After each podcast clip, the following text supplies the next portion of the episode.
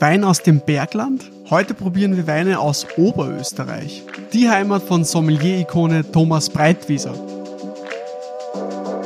Bereit für den Probeschluck?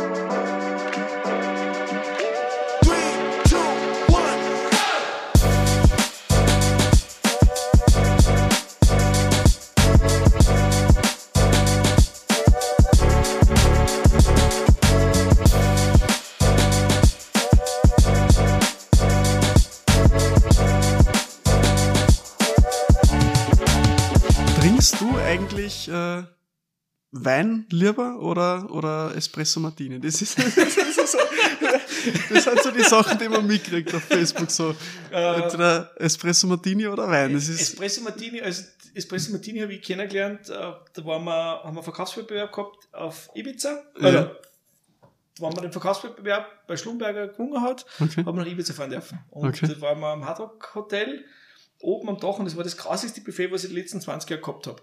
Und dann, mhm. weil das kannst du fressen, also das war wirklich grauslich. Und dann bin ich an die Bar hingegangen und da waren wir fast durch Schnee eingeladen und die haben uns gesagt, Espresso Martini Kell. Und ich probiere es. Alter, ist das geil. ja, ja, Zucker, Kaffee, Alkohol, yep. ja. Und dann habe ich halt den Abend einige getrunken. Also es gibt da von mir ein Video, das nicht ganz rühmlich ist, also aber war geil und ich war da, waren so unten, war, weiß ich nicht, 5, 6, 10.000 Leute. Ja. Äh, und ich bin halt in der Bühne gestanden und habe so 20 Quadratmeter für mich gehabt. Ich bin ein bisschen kupft und habe eigentlich gar nicht gehabt und ja. äh, für mich war das dann ein, ein Weg, äh, Mozartlikör zu verkaufen, Mhm. weil in Österreich war das tot. Und ich habe dann bei jedem Barkeeper, wo ich reingegangen bin, bitte mach mal einen Espresso Martini mit einem Mozartlikör. Mhm. Und so habe ich einfach diesen Mozartlikör bei jedem auf Facebook-Posting, was ich damals gemacht habe, war Mozartlikörflaschen dabei. Mhm. Also das haben eigentlich die wenigsten mitgekriegt, dass einfach nicht nur Espresso Martini im Vordergrund, sondern eigentlich Mozartlikör im Vordergrund war. Okay.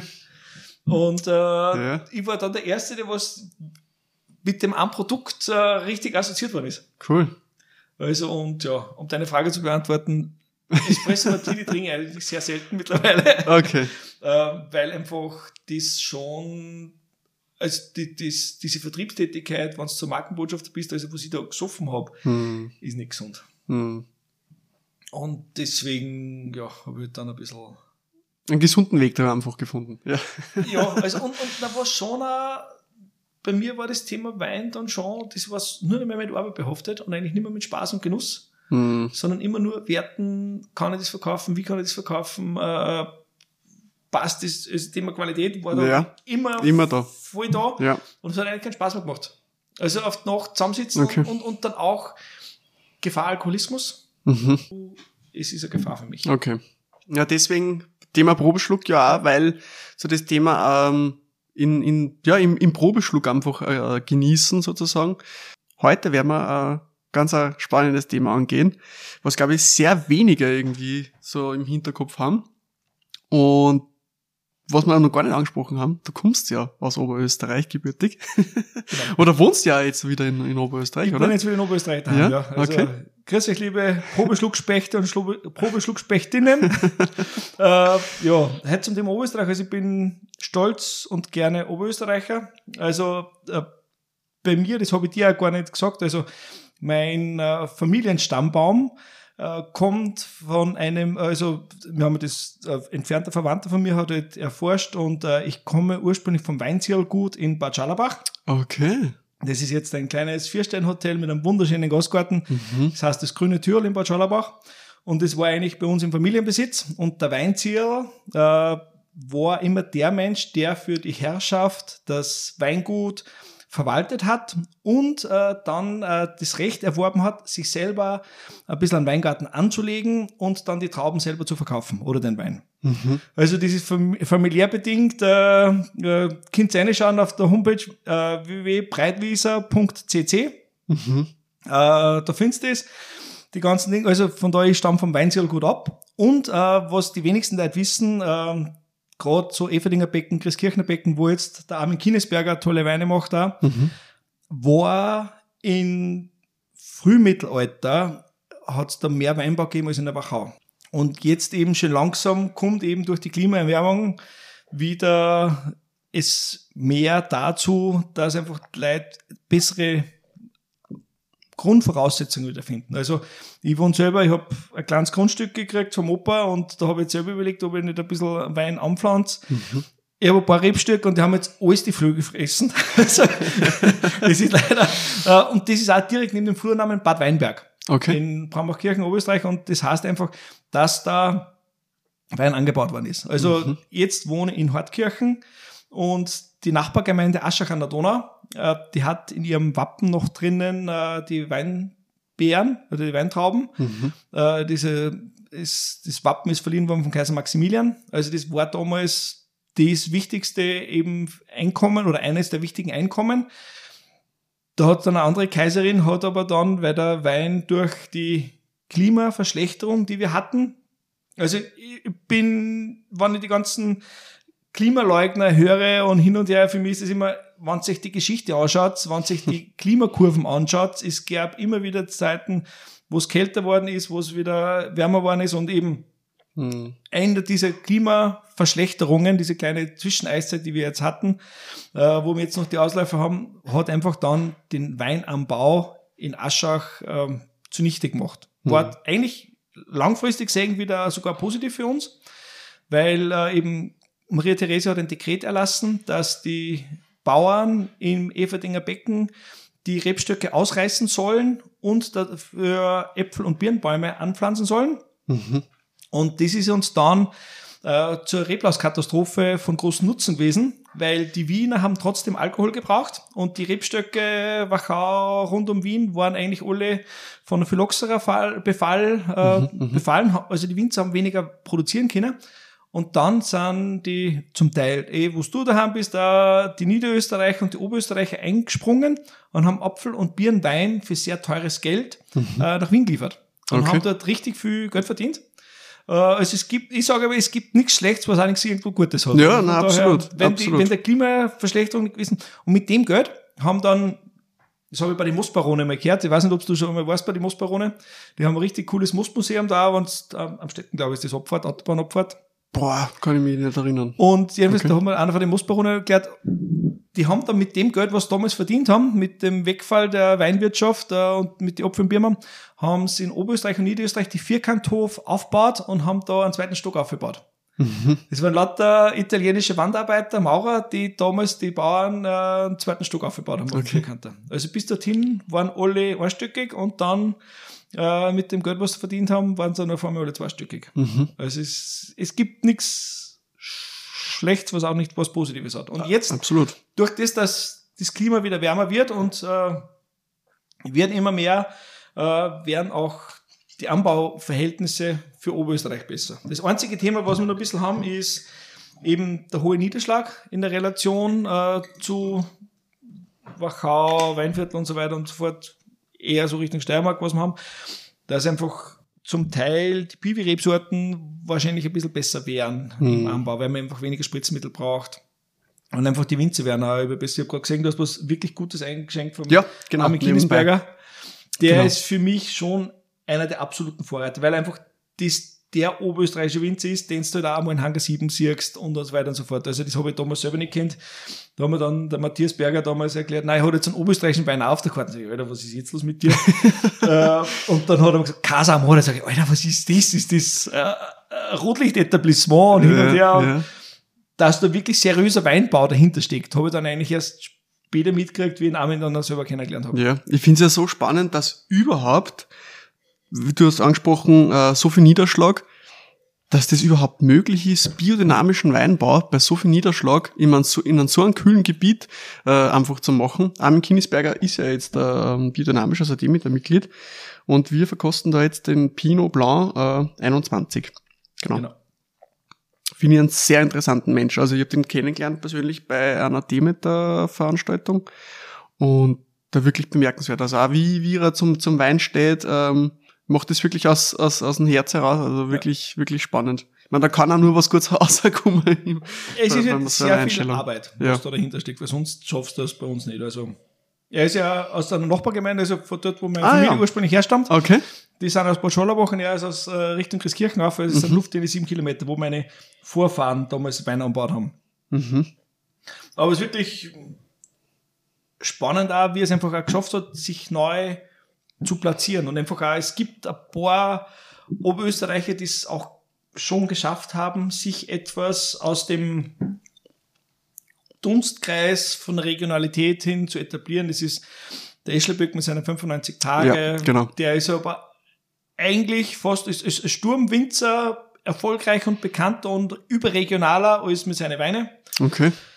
Äh, das, der große Vorteil ist halt, mit Linz ist ein richtig großer Markt da. Und Mhm. mit dem ganzen Speckgürtel um Linz herum, also wir sind der zweitgrößte Markt nach Wien in Österreich gesehen, also von daher und einfach das ganze Thema Regionalität, äh, wenig Anfahrtstrecke, auch Wein erleben. Also das ist ja das groß, der große Vorteil von gerade von der Wachau, Mhm. weil die Linzer eine gute Stunde mit Auto fahren und dann in der Wachau sind. Und so können sie das jetzt im eigenen Bundesland mit wenig Anfahrtszeit selber erfahren.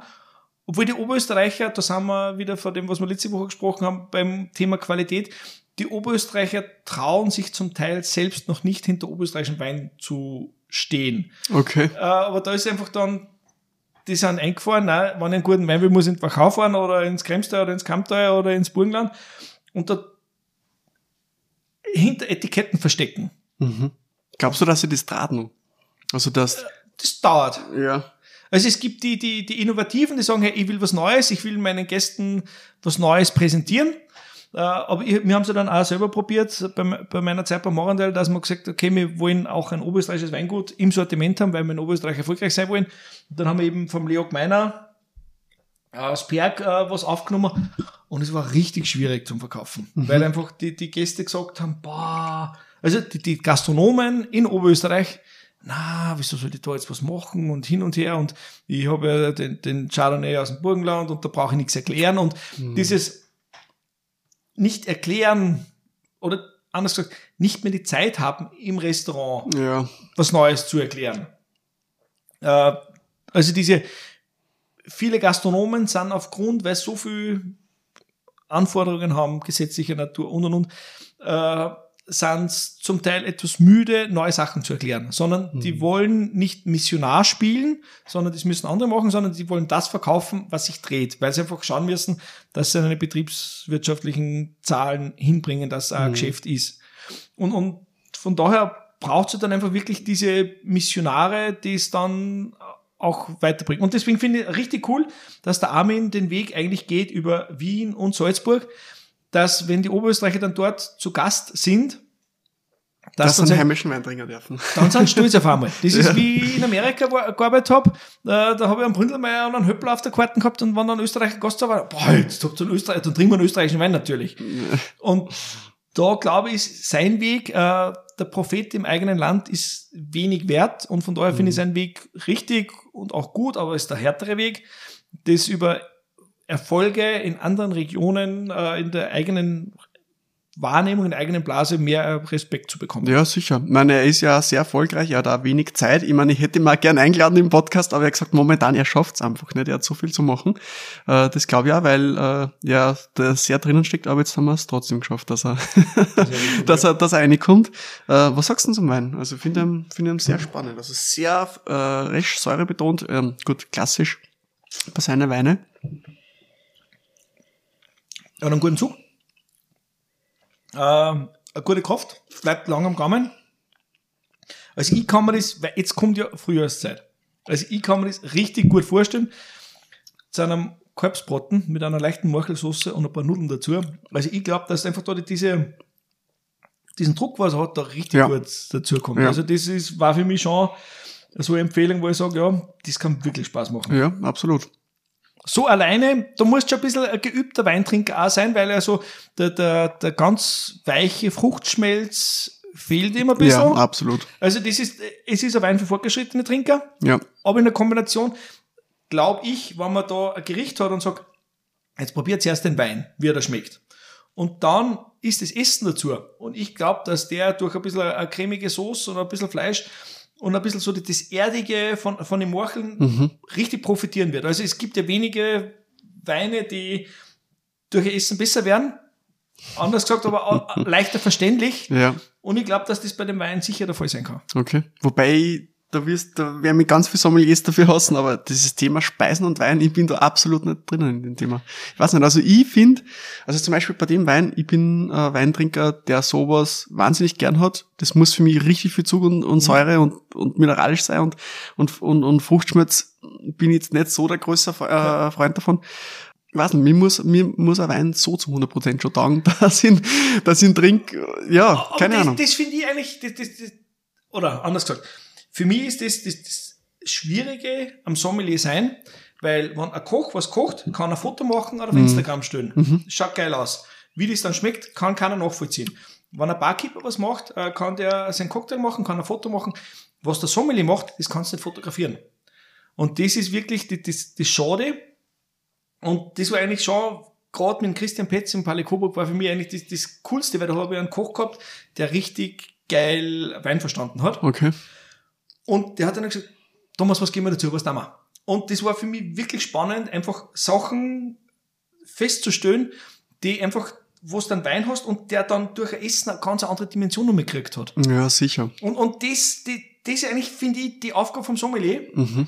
die eigentlich viel zu wenig wahrgenommen wird, aber das Problem ist, das kannst du nicht fotografieren. Also für mich, bestes Beispiel war immer äh, Kellerleichen. Ja. Gelber Muscatella aus der Steiermark. Fünf Jahre gereift, Klassik. Eigentlich Weine, wo du sagst, Alter, Glasweiß kann ich das nicht mehr verkaufen. Ja. Aber das im Herbst äh, zu einem Kürbisrisotto oder zu einer Kürbiscremesuppe mit einer gebratenen Garnele mit ein bisschen Sesam drauf, das kriegt dann auf einmal eine Dynamik rein, weil da, da durch den, wenn du da ein bisschen äh, in, den, in den, das Kürbisgericht ein bisschen Curry rein tust, das verbindet sich dann auf einmal mit den Muscatella-Aromen, dass einfach eine ganz andere Dimension rauskommt. Okay. Und, Ja, und, ja, und ja, von ja. daher, aber das ist einfach auch, macht, die Spaß, macht die Spaß auch nicht. Und deswegen ist Mhm. ja, wo viele Leute dann auch mittlerweile sagen, na, Weinempfehlung, nimm ich nimmer, weil da bringt der Sommelier eigentlich ein ganz altes Zeug weg. Verstehe ich voll. Und das ist wirklich, es gelingt nicht immer. Also wenn du sechs Weine hast und sechs Gerichte, da wird bei drei wird sagen, okay, die tun sich gegenseitig nicht weh. Einer ja, hätte ich anders getrunken. Und einer kann halt dann dabei sein, wo du einfach so, wo du die Engel dann singen hörst. Und das ist dann schon, wenn du das schaffst, für mich ist eigentlich das dann die- das Größte für einen Sommelier. Ja, na absolut. Ich, ich muss nur sagen, ich habe bei, bei dem Thema, man ganz kurz, ne, ähm, bin ich einfach schon sehr oft eingefahren, muss ich sagen. Auch in, in, in große, große Häuser eigentlich, wo ich mir denk, boah, hey, ich, man zahlt da eigentlich wirklich Viel Geld dafür. viel Geld dafür. Und, und für das, dass ich eigentlich dann nicht das trinke, was mir erstens mir taugt, ja. Ich meine, ich lasse mich auf wahnsinnig viel ein, ich meine, Thema Probeschluck nicht. Ähm, aber ja, einfach, ich da gesehen habe, das ist, hat einfach nicht Hand und Fuß und dann einfach mittlerweile das flaschenweise bestellt, wo ich weiß, in die Richtung, das, das schmeckt mir. Aber ich find's auch wahnsinnig spannend, wenn man das mal probiert, absolut, ja. Aber eher mehr so nicht, so ich setz mich jetzt mit meiner Freundin hin und entspann mich, sondern eher so kulinarisch, ich will was Neues entdecken. Dann würde ich eher sowas machen. Ja. Ja. Aber wie gesagt, das ist halt, weil es halt dann das schnell nebenbei gemacht wird. Also ich kann mich erinnern, im, im Coburg, wir haben zum Teil 20 Weine offen gehabt, dass Ja. wir dann den angefunden haben.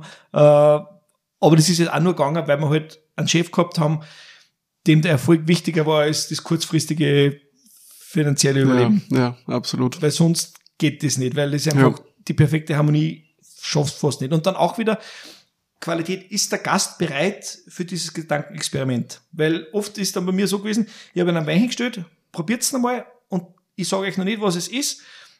Und dann, wenn euch nicht schmeckt, probiert's ihn dann, gebe ich euch einen anderen Wein, aber probiert's ihn dann zum Essen dazu. Mhm.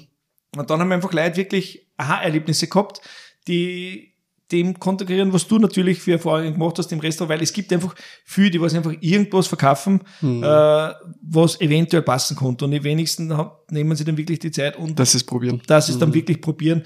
Und dann auch natürlich, jeden Tag kocht der Koch ein bisschen anders. Mhm. Einmal erwischt ein bisschen mehr Salz und das hast, wenn du ein Menü für einen Monat auf der Karte hast, hast nicht jeden Tag 100% das gleiche Gericht vor dir. Ja. Weil einfach der Fisch einmal anders ist, eine Konsistenz hat, äh, das Fleisch ein bisschen anders abgehängt ist. Du hast äh, nicht immer die gleiche Kur und dann auch wenn du die gleiche Kur hast, äh, Mhm. halt das eine Steak nicht das ganze Monat, sondern hast einmal einen anderen. Und deswegen ist es immer Momentaufnahme, passt es für dich in diesem Moment? Und auch einfach, in welcher Emotion bin ich als Gast? Habe ich einen stressigen Tag gehabt, habe ich einen schönen Tag gehabt? Mhm. Es spielen einfach so viele ja. Parameter mit, das kannst du nicht messen. Absolut. Ja, Thema Speisenwein ist sicher ein gutes Thema für, für andere Folge. Ähm, du hast ja auch aus deiner genau. Heimat was, was mitgebracht, genau. Also ich habe nur einen Rheinriesling von Weingut Eichinger mitgenommen aus Hartkirchen. Okay. Äh, mhm. Das ist ein kleines Weingut, der, wo der Vater sehr ambitioniert war und hat, der ist eigentlich normaler Obstbauer äh, gewesen, mhm. äh, der halt einen Hopfensaft gemacht hat und so weiter und so fort und hat eigentlich die technischen Voraussetzungen schon gehabt und dann hat er relativ viel angebaut, hat ein mhm. paar, ja, sehr viele Visionen gehabt, hat dann einen, Berater gehabt, wo ich mir gedacht habe, ja, also da hat dann äh, Pinot Noir geschmeckt, was du eigentlich am Merlot erwartest und der Merlot hat geschmeckt wie ein Pinot Noir. Okay. Äh, ja. Okay. Aber rein Riesling. Aber rein Riesling. Ich, genau. ich finde es cool, was er macht, wie er es macht. Ja. Also es ist, äh, ja, es ist spannend. Und das Coole ist einfach, ich sehe, wenn ich aus dem, aus dem Fenster aus schaue vom Balkon, da sehe ich auf die Weinberge hin. Und das ist einfach so wirklich für mich das nahe Verhältnis. Und ich glaube auch daran, dass es wieder ein bisschen mehr Weinbau in Oberösterreich gibt. Aber einfach auch, weil einfach da sie die, die gerade neu aufstellen, äh, einfach ein bisschen Marketing. Und was jetzt schon jetzt ist, dass sie die Leute zusammentreffen und einfach auch ein bisschen Spaß haben. Das finde ich ja das Spannende am, am Wein. Ich bin überhaupt kein Fan davon, ähm, wenn man sagt, ah, ich trinke gern Cabernet Sauvignon aus dem Burgenland und das ist das einzige irgendwie, was, äh, was man ja, hochpreisen ja. kann. Ich bin ein wahnsinniger Fan von, wenn ich sage, die Richtung schmeckt mir, dass ich dass ich mich durchkost, durch verschiedene Gebiete, verschiedene Wein, äh, Rebsorten, keine Ahnung was. Und, und da finde ich es so cool, dass ich dann sage, hey, ich probiere mal was aus, aus äh, Oberösterreich, dann einmal wieder, keine Ahnung, was Ausländisches. Das finde ich das Spannende. Genau. genau. Also das ist ja wie die alten Griechen und alten Römer schon beieinander gesessen sind. Die wollten auch Probeschlücke. Ja. und das Coole einfach am Wein ist, du kannst halt schnell wohin reisen, äh, in Gedanken, wo du vor fünf Jahren auf Urlaub warst. Ähm, du kannst um die halbe Welt reisen innerhalb von einer halben Stunde und dort die Erinnerungen. Äh, und da sind wir auch wieder eben beim Thema Qualität. Wenn ich Provence Rosé habe dann, und den im Restaurant bestelle, dann will ich eigentlich meinem Nachbar äh, von meinem Urlaubserlebnis vom letzten äh, Provence-Besuch erzählen, dass ich mhm. einfach dort und dort gesessen bin. Und deswegen sind mir die paar Euro extra Mehrwert im Restaurant, dass ich einfach eine Geschichte erzählen kann. Mhm. Ja, sicher. Und das ist einfach das, dieses persönliche, das übereinander, mhm. miteinander reden, ist einfach das Schöne am Wein. Es ist so komplex einfach das Thema, das kann ja. man, was da alles mit einspielt. Absolut. Und es, wie gesagt, in Oberösterreich gibt es richtig spannende Projekte. Also ich habe jetzt da nur eben den Eichinger mit, weil er aus meiner Heimatgemeinde kommt und dann noch was vom Leo Gmeiner, weil einfach das mit mir, das war der erste Wein äh, im Salon aus mhm. Oberösterreich. Mhm. Das war der Chardonnay, was ich da noch mit habe, der 2019er. Und wie gesagt, äh, wunderschönes Bergland. Äh, das hätte nicht so romantisch habe. Ja, na. Also das Bergland ist schon noch einmal Thema. Aber wie gesagt, äh, es war Christian aus, aus, aus Ried im Innkreis, der richtig cool neibaut hat, auch mit ähm, Kino, was du anschauen kannst und so weiter und okay. so fort. Aber wie gesagt, das ist. Es äh, dauert.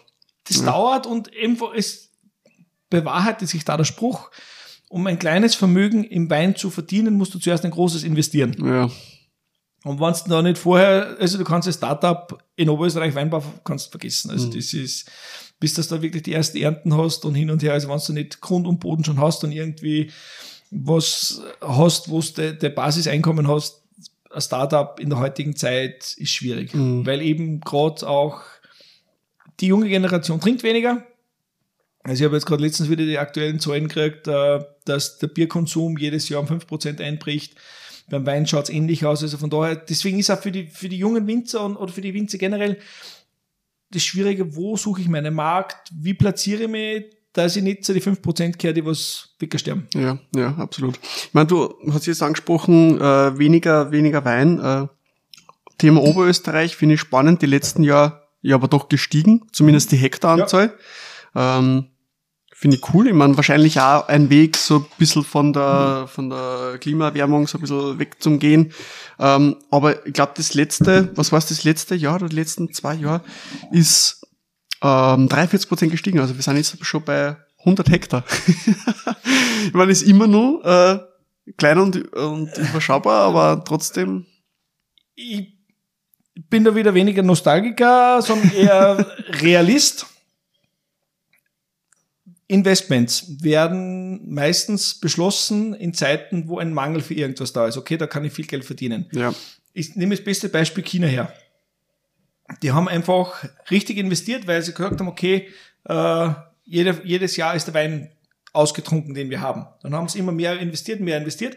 Das Problem ist, äh, du brauchst drei Jahre, bis die ersten Rebstöcke Ertrag haben. Drei bis fünf ja, Jahre. Ja. Und dann auf einmal hast du Explosion da und dann auf einmal muss das Zeug auch verkauft werden. Mhm. Und am Anfang, äh, und dann auf einmal ist es von der reinen Liebhaberei, wo du ein, zwei Hektar hast, dass du das verkaufst. Wenn du auf einmal vier, fünf Hektar hast, ist das eine Arbeit, das Verkaufen. Mhm. Und dann hast nicht, dann sind irgendwann deine Freunde auch gesättigt und dann wird es auf einmal schwierig. Und deswegen hoffe ich, dass die Oberösterreicher die Kurve kriegen und einfach wirklich das, was sie anbauen, auch getrunken wird im Markt. Mhm.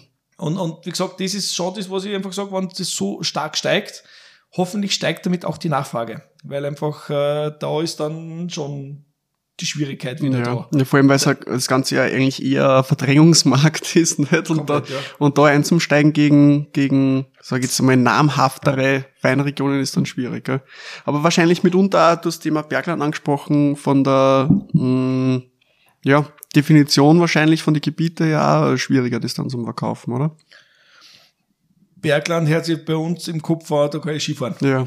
Also von daher, obwohl Bergland bei uns, also bis halt auf 300 bis 400 Höhenmeter, Hm. äh, im Everdeckner Becken bis bei 270 bis 280 Höhenmeter. Also von daher, das ist schon, ist, äh, der Name vielleicht nicht hundertprozentig positiv, aber da ist halt alles zusammengefasst, ob das die Tiroler Berge sind, ob das äh, Kärnten ist, da ist halt alles äh, zusammengefasst und ob das ist schwierig oder langfristig erfolgreich ist, bin ich gespannt. Aber natürlich versuchen auch die, die, die zurzeit die österreichische Weinmarketing finanzieren, sprich die niederösterreichischen und die burgenländischen und die Wiener und die steirischen Weinbauern, wollen nicht einen zu großen Mitbewerbermarkt. Ja, Weil wenn du einfach du denen Stadtvorteile gibst, dann äh, spielt natürlich die Regionalität und am Ende vom Tag müssen auch die Kammerfunktionäre es vor seinen Mitgliedern äh, gerechtfertigen,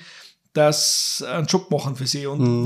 dann hast du nicht nur tschechische und ungarische und deutsche oder französische oder spanische oder italienische Mitbewerber, sondern er wächst eventuell auch in Österreich noch ein zusätzlicher Mitbewerber. Ja. Das wird natürlich bei solchen äh, Namensgebungen mit hineinfließen, sage ich einmal so. Vielleicht ja, haben da kammerfunktionäre Themen, das sagen, ja, mir ist mein Nachbar im Weinviertel wichtiger als der oberösterreichische Entrepreneur. Das kann, das kann natürlich auch sein. Entschuldigung, ja, na, alles gut. Äh, wir haben jetzt äh, den, den, den Chardonnay im Glas. Ähm, Genau, von meiner. Das, wie gesagt, Genau. das war der erste Wein, der im österreichischen Salon war. Mhm. Äh, der äh, oberösterreichische Chardonnay 2019. Also ich muss sagen, es ist der Nasen eigentlich auch sehr, sehr spannend, muss man Mhm. sagen. Also durchaus auch komplex. Also es ist nicht irgendwie so eine einfache äh, der Tropikgeschichte und das war's, Genau. sondern cool. Wie schmeckt Wein aus Oberösterreich für dich, wenn man das so ganz über den Kamm scheren kann? Säure betont, frisch. Äh, ich glaube, durch das, dass die Regionen so weit auseinander sind, gibt es noch keinen Mhm. typischen oberösterreichischen Wein. Ja. Also es gibt Winzerhandschriften, die zurzeit noch viel stärker damit hineinspielen als eine, eine Charakteristik vom Oberösterreich. Also Ja. weil allein, wenn ich äh, in Leo Gmeiner und äh, in Armin Äh, das, Das ist sind total unterschiedlich. eineinhalb eine Stunde 20 mit Autounterschied. Okay. Also von, von, von der Distanz her. Und auch geschmacklich. Und So ungefähr. geschmacklich komplett konträr. Also von daher, Ja. das ist halt einfach ähm, das Schwierige, dass sich das erst auch etabliert. Also Ja, gesagt, okay. du kannst wahrscheinlich so, wenn es noch mehr gibt, ist probieren, Efelinger Becken schon, weil ich glaube, dass da das Thema Süßwein ein Thema ist, weil wer schon mal in Oberösterreich war, äh, im Normalfall, also heuer nicht, aber im Normalfall hast du von Oktober bis März Nebel. Okay. Mhm. Und äh, wenn ich mir diese Schwemmlandböden anschaue und darunter diese Schotter, erinnert mich das ein bisschen an Bordeaux. Mhm. Und äh, es gibt da Weine in Bordeaux, die ein bisschen von Botrytis äh, profitieren. Ja, sicher. Und von daher kann ich mir vorstellen, dass das schon funktionieren könnte. Aber wie gesagt, Ja. äh, durch das, dass meine Trauben, also ich habe da kein, und man muss ja da sagen, da sind wir wieder beim Weinbusiness, solange es mit einem Salathype und einem Gugarutz gutes Geld verdienen, warum sollen sie in diesen besten Lagen probieren, Wein zu bauen? Und, nicht dann fünf Jahre kein Geld verdienen. Genau. ja, Und, absolut. und wie gesagt, so wie es bei mir gegangen ist, wir haben halt dann die Vögel meine ganzen Trauben weggefressen. Hm, Das ist dann, äh, kontraproduktiv. und du musst halt richtig viel anbauen, dass halt dann auch was überbleibt. Und Ja. ich meine, du investierst und Arbeit und äh, ist richtig da. Hm, Und du musst bald aufstehen und dann äh, Rebstöckern hin und her. Also wenn es passen würde, aber es ist halt richtig ein Risiko. ja, Aber absolut. wie gesagt, ich kann verstehen, dass es früher mal sehr viel Weinbau gegeben hat. Und Mhm. es war halt einfach geschichtlich einfach auch anders. Da haben die ganzen bayerischen Klöster, haben halt schauen müssen, dass einen, einen Wein gehabt haben für die Kommunion. Und deswegen ist halt äh, bei den Römern und auch im Mittelalter dort Wein angebaut worden. Weil einfach um die kurzen Transportwege zu haben. Mhm. Und wie gesagt, das wird halt schon auch ein Thema in Zukunft. Also kurze Transportwege. Ich sage aber, wenn die Vorarlberger Winzer sagen, ja, regionaler Wein aus Österreich, und dann sage ich, Alter, ich bin in Burgund, bin ich schneller als in Wien. Ja, Was ist mein regionaler Wein? ja, guter Punkt, das stimmt. Thema äh, Empfehlungen aus Oberösterreich, würdest du sagen, äh, das, was da steht, das äh, sind so deine, du hast nur angesprochen, Eschelberg, 95 Tage. Eschenberg ähm, 95 Tage, Armin Kinnisberger ist wahrscheinlich der profilierteste und der am, am weitesten schon ist in der ganzen Thematik drinnen. mhm. Äh, der Leo Gmeiner ist für den unter Anführungszeichen Otto Normalverbraucher wahrscheinlich das am besten zugängliche, weil einfach, wie wir am Chardonnay gesehen haben, das ist Mhm. Ja. das, was am typischsten Chardonnay ist, wenn Ja. ich im, im Supermarkt bin und einen Chardonnay kaufe. Ja. Äh, richtig spannend ist auch, mein Gott Christian äh, immer gesagt, das Riad. Mhm. Es gibt dann ein paar andere auch, die was wirklich gute Sachen machen, aber wie gesagt, das ist das Schöne auch am Entdecken. Ja, dass absolut. Da jetzt, äh, ja, wie gesagt, also Thema Spargel ist bei uns ein großes Thema und da gibt es ein paar Winzer, die was halt wirklich auch mit Spargelanbau viel Geld verdienen Ja. und dann ein bisschen einen Wein dazu haben, dass sie da bei einer Spätzle was trinken können. Mhm. Wie gesagt, es, es, es ist die, das, das Schöne am jetzt in, in Wein in Österreich zu, in, oder in Oberösterreich zu machen, das sind keine gesetzlichen, das, das Feld ist frei. Also ich glaube, dass es ein Riesenthema sein könnte, hier auf Piwi-Rebsorten nachhaltig zu setzen in Okay. Oberösterreich. Dass du einfach sagst, okay, wenn es da mal einen DRC gibt, dass da die erste Piwi-DRC gibt, müssten natürlich die Winzer mitmachen, aber ich glaube, von, von, von, der, von der Ideologie her wäre das international gesehen am leichtesten zu verkaufen. Mhm. Wenn äh, Thema Piwi euch interessiert, wir haben ja da schon zu dem Thema eine Folge aufgenommen, hört es euch gerne nochmal an. Ähm, sonst darf ich dich, Thomas, zum Abschluss äh, noch die zwei berühmten Fragen stellen. Ähm, so kurz wie möglich, so lang wie notwendig beantworten. äh, Thomas, wenn du ein Wein wärst, welcher Wein wärst du? Äh, meine Lieblingsrebsorte, eine meiner Lieblingsrebsorten ist Weißburgunder. Echt Äh, wahr? Okay. Weil das ist einer, das nicht jeder sagt, weil das Cool. kann ein bisschen richtig spannende Sachen geben. Zum Beispiel in der Champagne gibt es aber Weißburgunder, die richtig, richtig hochwertig sind. Ja, Äh, okay. Es gibt da eben Cordon, weil der Unterschied ist, äh, er ist ein bisschen feingliedriger als der Chardonnay Mhm. und ein bisschen floraler. Also mir taugt so dieses Aroma nach Kamillenblüten. Mhm.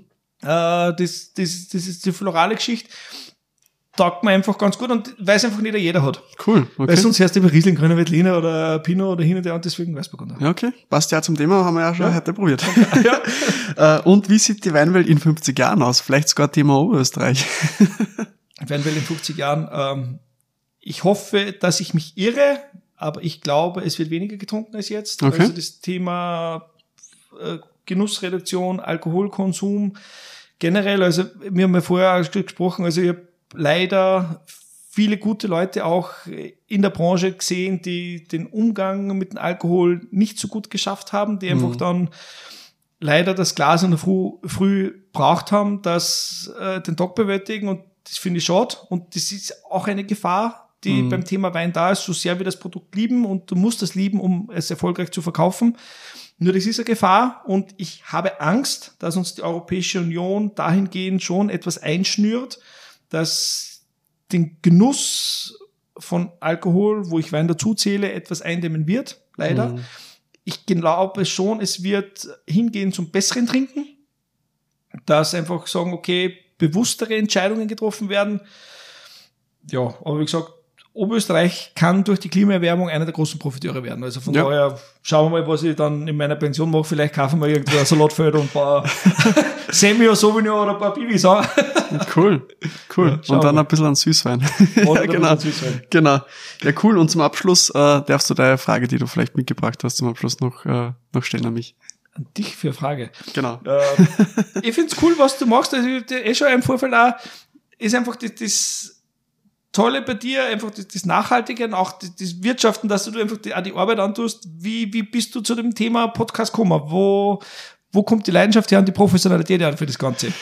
Boah, äh, ja, eh, wie wir schon kurz in der so ein bisschen angesprochen haben, ähm, ich habe einfach mich sehr viel unterhalten mit, mit verschiedenen Sommeliers, mit Weingüter und äh, ja, mit, keine Ahnung, Händler und und und und ich habe dann einfach gesehen, weil es gibt so coole Gespräche und für mich ist Thema Lernen ein ganz wichtiges Thema, Weiterbildung und äh, junge Sommeliers weiterbilden und ich bin einfach kein Fan davon, ähm, dass ich 10.000 äh, Grüß von, von da war's und, und äh, die Zahlen von Wachau. Deswegen auch so das Thema, ob ich mich da überhaupt nur zum Thema Advanced Master weiterbilden will. Ähm, ich finde halt einfach dieses Unterhalten, verschiedene Meinungen zum Sehen, ähm, ja, verschiedene Ansichten zum Teilen, ganz ein großes Thema. Und ich finde einfach, dass in dem Bereich ja viel mehr passieren muss beim Wein. Und ich glaube, das ist so der, der, der Hauptpunkt, warum dass ich den Podcast so ein bisschen, ja, gestartet habe, weil einfach ich so viele coole Gespräche gehabt habe und die einfach teilen wollte. Und das ist so der, der Punkt, wieso dass ich das gestartet habe. Und schauen wir mal, in was für Richtung das noch geht. Schönen Tag noch. Ja, cool. Ciao, servus.